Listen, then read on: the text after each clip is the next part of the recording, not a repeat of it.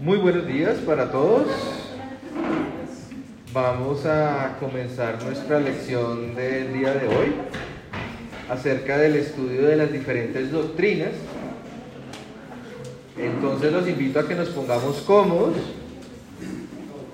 nos preparamos con eh, nuestro curso, de pronto el, el lápiz que, que usamos y vamos a comenzar nuestra lección en esta mañana. Vamos a orar. Gracias, bendito Dios de los cielos, te damos por la oportunidad de estudiar tu palabra. Te damos gracias porque cuando nos acercamos a, entender los fundamentos de nuestra fe, tenemos tranquilidad y reposamos en lo que creemos es eh, realidad, es realidad en nuestras vidas. Y te damos a ti la gloria, Señor, como iglesia y en obediencia. Venimos a compartir de tu palabra, a orar, a alabarte por lo que eres y tratamos, Señor, queremos acercarnos y pedirte de tu Espíritu para ayudar a entender estas verdades. En el nombre de Cristo Jesús. Amén. Bueno, vamos a empezar.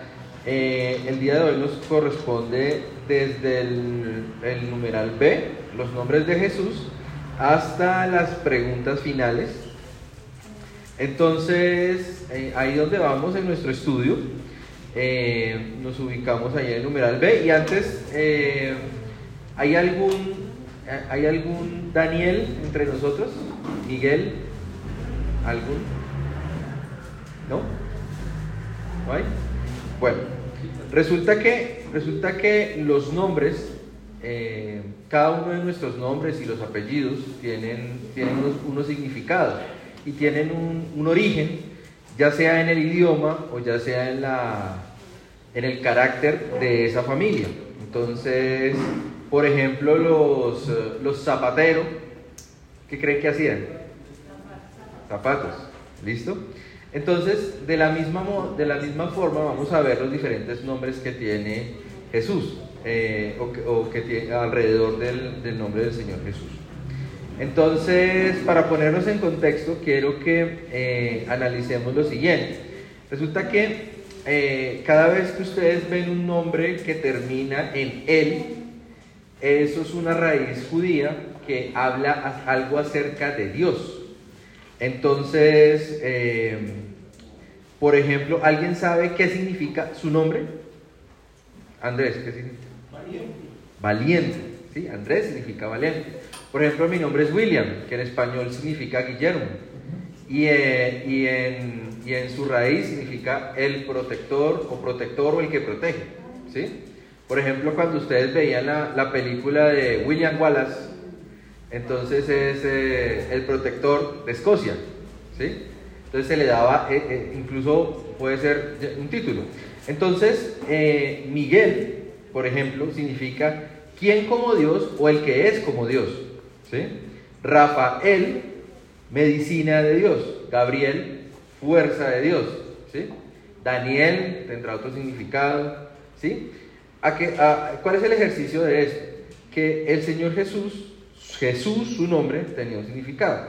Entonces, quiero pedirle el favor al hermano Andrés que leamos Isaías 9:6. Y como habíamos estudiado, venimos estudiando las profecías acerca del Señor Jesús, eh, recordemos que este es un texto de profético pues, eh, y dice acerca de lo que estábamos esperando acerca del Mesías. Isaías 9:6. Dice, porque un niño nos es nacido, hijo nos es dado, y el principado sobre su hombro. Y se llamará su nombre admirable, consejero, Dios fuerte, Padre eterno, príncipe de paz. Amén. Entonces, miren que hace alusión en la profecía acerca del nombre, pero no solamente del nombre que va a tener, sino de lo que va a significar ese nombre, es decir, de lo que va a ser eh, de acuerdo a la, profecía, lo que promete, de lo que va a hacer en nuestras vidas ese Mesías prometido al pueblo de Israel. Entonces ahí en el texto, en el numeral B dice, en nuestro tiempo un, un nombre significa poco o nada, únicamente sirve para distinguir e identificar. Pero en la Biblia el nombre a veces tiene mucho valor, porque dice algo de, del que lo lleva. Jesús recibe en el sagrado libro muchos nombres, solo estudiaremos algunos. Jesús, eh, ¿qué significa? ¿Quién lo quiere leer? Salvador. Y ahí en, en su libro, en el estudio, ¿qué dice?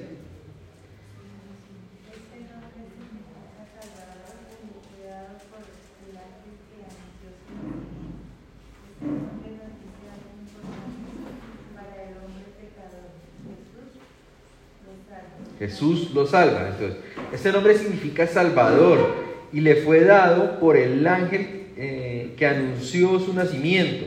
¿Listo? Cristo. Cristo, este nombre significa ungido o el ungido también. E indica que Jesús fue designado por Dios para desempeñar una función triple, las de profeta, rey y sacerdote. Quiere decir esto que Jesús tiene credenciales que lo acreditan. Es el ungido de Dios en el Antiguo Testamento, el que era designado para una función, era ungido con aceite. De allí este nombre. ¿Listo? Señor, ¿quién lo quiere leer? Este nombre significa que Jesús es dueño, soberano, protector. Muchas gracias.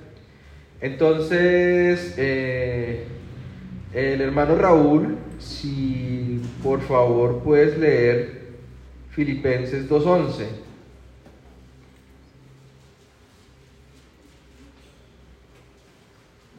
Señor, dice, y toda lengua confiese que Jesucristo es el Señor para la gloria de Dios Padre. Amén. Entonces, su señorío, su autoridad. ¿Listo? Emanuel. Eso es fácil. ¿Qué significa? Dios con nosotros. Muchas gracias, Entonces, dice, este nombre revela el ministerio de, de que Jesús, por cuanto significa literalmente Dios con nosotros. Este es realmente un misterio, por cuanto Dios se digna a descender al mundo para, para habitar con pecadores. ¿Listo? Mesías. Este nombre significa lo mismo que Cristo, pero conlleva la idea de que Cristo fue prometido por Dios y que será esperado por los creyentes. ¿sí? En, la fe eh, judía era el Señor prometido que los iba a liberar, que venía con una cantidad de profecías. Claro, ellos lo, lo visualizaban como un, como un líder eh, político y militar, nota, pues por la connotación que había tenido el pueblo. El sufrimiento del pueblo había estado en cuanto a precisamente esos aspectos, en cuanto a la guerra y en cuanto a la política, pero realmente era un líder espiritual, iba a salvarnos, incluso a todas las naciones, del pecado. Listo, hijo de Dios, eh, ¿Quién lo quiere leer?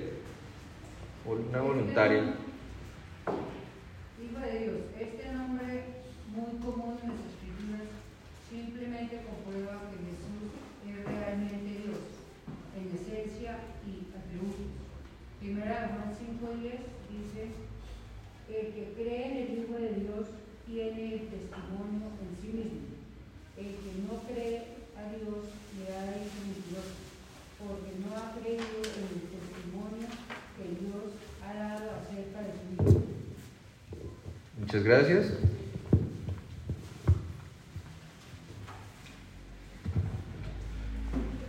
Como vemos, hemos repasado algunos nombres, hay más, hay más porque como, o sea, como lo leímos en Isaías 9:6, él es admirable consejero, Dios fuerte, Padre eterno, príncipe de paz. De cada uno de estos aspectos se desprenden bastantes nombres, porque incluso también pudo haber sido llamado eh, en otros León de Judá. Eh, son diferentes nombres que se le dan. Incluso en, en el, desde el Antiguo Testamento hemos estudiado en las doctrinas que desde Génesis había sido prometido. Entonces cada vez que habla o hace referencia a esa promesa, se, han usado diferentes nombres. Ahí en el, en el, en el párrafo siguiente, los dos últimos nombres mencionados en el párrafo anterior ya nos dicen algo de la naturaleza de, de Cristo. La pregunta se ha hecho a veces, ¿era Jesús hombre o Dios? La Biblia enseña que Jesús era, ahí en esa rayita va hombre, y era también Dios. ¿Listo? Entonces en la segunda rayita, Dios. Y, nos, y pasamos a la, a la parte acerca de la, de la naturaleza, en el, ahí en el C, teniendo en cuenta estas dos, estas dos grandes eh, eh, aspectos. Es decir, al mismo tiempo era completamente hombre y completamente Dios. Tenía esas dos naturalezas para poder eh, eh, hacer, hacer la obra por la que fue enviado.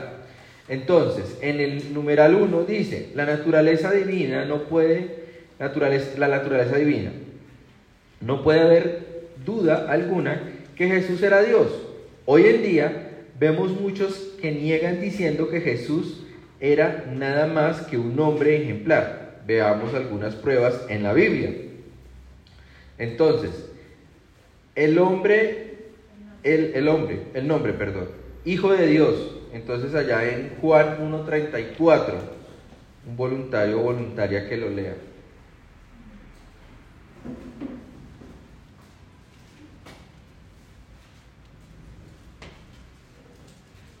Y, y yo le di, Continúa. y yo le di y he dado testimonio de que este es el Hijo de Dios. Amén. Listo, entonces hay, doctrinas que, que a veces dicen, no, es que Jesús, eh, él fue hombre, pero tuvo momentos o chispazos de divinidad eh, cuando hacía milagros o cuando murió en la cruz. Fue momentos que tuvo de, divinidad. Esas son unas doctrinas erradas. ¿Listo? Entonces, eh, B. Se, mencio- se menciona junto con el Padre y el Espíritu Santo.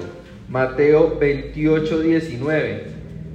Por tanto, ir y hacer discípulos a todas las naciones, bautizándolos en el nombre del Padre, del Hijo y del Espíritu Santo. Entonces hay muchas, muchas gracias, hay muchas doctrinas que también enseñan que no, que eh, él era el hijo, que sí tenía un carácter divino, pero estaba subordinado a el Padre y que no estaba al mismo nivel ni del Padre ni del Espíritu Santo. Vemos que aquí la palabra de Dios lo pone al mismo nivel en cuanto vamos a ir a bautizar en el nombre del Padre, del Hijo, que Él es Él, es el Señor Jesús, y del Espíritu Santo. C. Podía hacer milagros extraordinarios. Lucas 7:22. Y respondiendo Jesús les dijo, Id a hacer saber a Juan lo que habéis visto y oído. Los ciegos ven, los cojos andan, los leprosos son limpiados, los sordos oyen, los muertos son resucitados, y a los pobres es, asun- es anunciar el Evangelio. Entonces, tenemos claros y bastantes ejemplos de las cosas sobrenaturales y los milagros que sucedían eh, cerca del Señor Jesús. Numeral 2. Su naturaleza humana. Entonces, Él también sufrió y padeció y está escrito en la Biblia bastantes momentos en el que Él demostró su debilidad y su carácter humano y a pesar de eso se mantuvo fiel hasta la muerte. Entonces, su naturaleza huma- humana dice, si bien es cierto que Jesús era Dios, también es evidente en las escrituras que Él era perfecto hombre. Perfecto hombre es decir que era un hombre eh, en, su, en todo su, su- su contexto, todo lo que somos nosotros como seres humanos, tenía que serlo para poder salvarnos. Veamos algunas pruebas bíblicas de esto. Entonces, Elá dice, el nombre hijo del, de hombre, Marcos 2.10. Pues, pues para que sepáis que el Hijo del Hombre tiene potestad en la tierra para perdonar pecados. Amén. Dijo al. Amén. Entonces, eh, hijo de hombre, ¿no? Que nació, él está aclarando que nació igual que todos nosotros. B, nació como un niño y fue acostado en un pesebre, Lucas 2.16. Entonces él nació en un pesebre, fue, eh, eh, nació recuerden que en, el Evangelio, en el caso de Lucas, narra cómo eh, la estrella, Belén, nació en un pesebre que no había en donde más, pero pues con todas esas eh, na- nació y sufrió como cualquier de nosotros en su nacimiento. Tuvo hambre, Lucas 4, 1 al 2. ¿Ese? ¿Quién lo quiere leer? Jesús, lleno del Espíritu Santo, volvió del Jordán y fue llevado por el Espíritu al desierto por 40 días y era tentado por el diablo. No como nada en aquellos días pasados, las tuvo hambre. Amén. Tuvo hambre. Entonces, eh, en la debilidad fue tentado. Hay veces que nosotros podemos, nos pueden ofrecer de comer cuando estamos llenos, no quiero más. Pero en ese momento tenía hambre y estaba sufriendo y fue tentado en su debilidad, en la debilidad. Las dos naturalezas, entonces nadie ha conocido jamás una persona con dos naturalezas, una humana y otra divina. Todos tenemos únicamente la naturaleza humana, pero Cristo tenía las dos naturalezas en una sola persona. Para la mente humana eso no puede ser cierto, nadie lo puede entender, pero hay que creerlo porque es la enseñanza clara de la Biblia. La Biblia dice que Cristo era Dios y que también era hombre. Eh, estábamos estudiando con, con el grupo de Ujieres acerca de la fe, de, los, de, de la fe colectiva de nosotros como, como iglesia.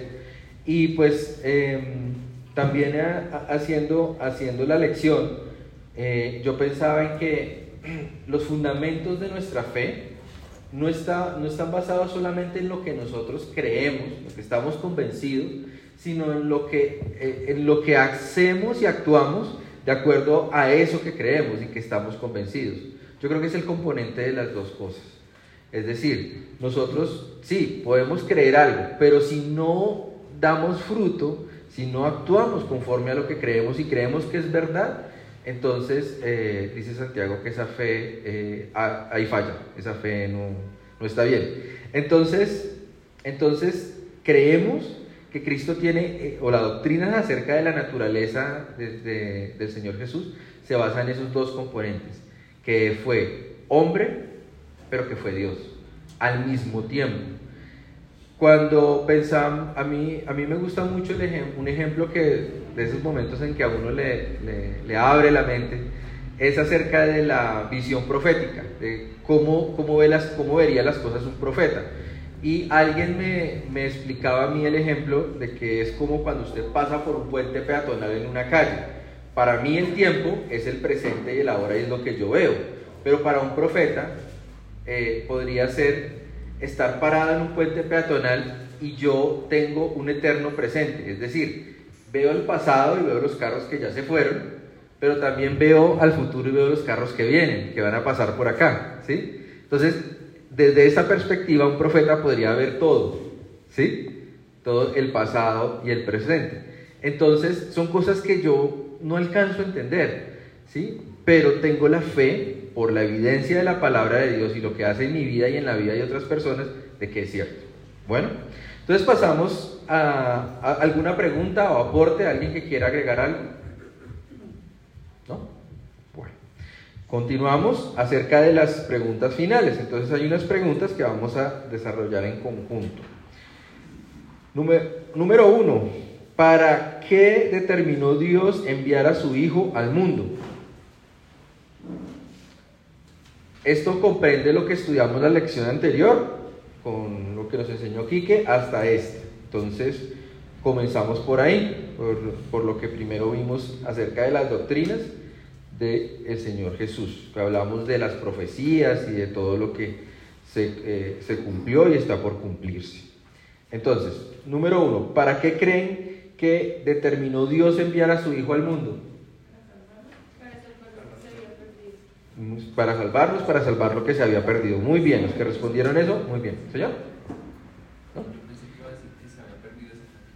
No, no, no, no. No, no, no, no. ¿Dónde prometió Dios un Salvador por primera vez? ¿Desde qué momento? Desde 3.15, ¿sí? Acuérdense que él, dijo que le- lo, lo iba a la, a la serpiente antigua, la iba a herir en el calcañar y, y que la iba a pisar en la cabeza y que le iba a herir. Y, bueno. Numeral 3. ¿Cómo se llama esa promesa? ¿Cómo llamamos esa promesa?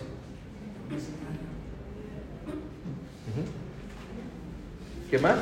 En un término que más usamos. ¿Listo? Es una profecía, una, una promesa madre. Muy bien. Donde se dice que Jesús iba a nacer en Belén. ¿En qué pasaje de la Biblia? Que está ahí, eh, lo estudiamos la semana pasada. Miqueas. ¿Miqueas qué? Miqueas 5.2. Muy bien. Pregunta 5. ¿Qué significan los nombres Cristo, Señor y Emanuel? ¿Qué, qué significa Cristo? ¿Cristo qué significa? El ungido, muy bien. Listo, ungido. ¿Qué significa Señor? Muy bien, dueño, soberano. Listo, y otra persona que nos diga qué significa Emanuel. Dios con nosotros. Muy bien. La 6. ¿Cuáles, ¿De cuáles dos naturalezas eh, nos hablan acerca del Señor Jesús? ¿Cuáles dos naturalezas había en Jesús? La naturaleza humana y la divina. Muy bien. Perfecto. No, esa plática no se perdió. ¿Por qué se debe creer eso? O sea, ¿por qué debemos creer? Está en la palabra de Dios. Está en las escrituras, muy bien. Eh,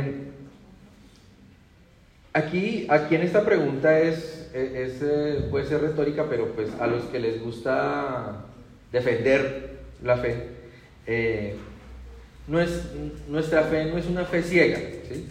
es creemos que lo que dice la Biblia no tiene error, ¿sí?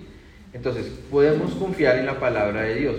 Hay cosas que podemos creer y que no las entendemos, ¿sí? Yo no entiendo bien cómo funciona esa tecnología que prendo un bombillo, abre un circuito y pasa energía eléctrica por, por una luz incandescente. Entonces, yo pueda que no entienda eso, pero confío que es real y que, y que existe y que funciona, ¿sí? Pero hay cosas que sí entiendo de la palabra de Dios. Enti- entendemos que por amor vin- eh, nos enviaron al Señor Jesús para morir por nuestros pecados y nuestra fe reposa en que Él eh, murió por, por esos pecados, por todos, y que, y que tenemos la oportunidad de aceptarlo para tener vida y vida en abundancia. Para nosotros es una realidad y en eso creemos y sabemos cómo funciona. Entonces tenemos la oportunidad de que a pesar de que no entendamos, de que Dios nos, nos haya revelado completamente los misterios de esa realidad, pero es real, entonces podemos confiar en la palabra de Dios. ¿Algún aporte, algo que quieran comentar? ¿Agregar? ¿No? Bueno, entonces vamos a orar para terminar. Gracias, Señor de los cielos, te damos por tu palabra. Gracias por darnos confianza y darnos certidumbre acerca de lo que dice las diferentes doctrinas acerca del Señor Jesús. Gracias por enviarlo a morir por nuestros pecados. Te damos a ti la gloria porque con tu amor y con tu plan perfecto podemos tener eh, un camino, un camino estrecho, pero un camino que nos asegura vida y que nos da esperanza. Gracias Señor, tuya sea la gloria por siempre en el nombre de Cristo Jesús. Amén. Muchas gracias.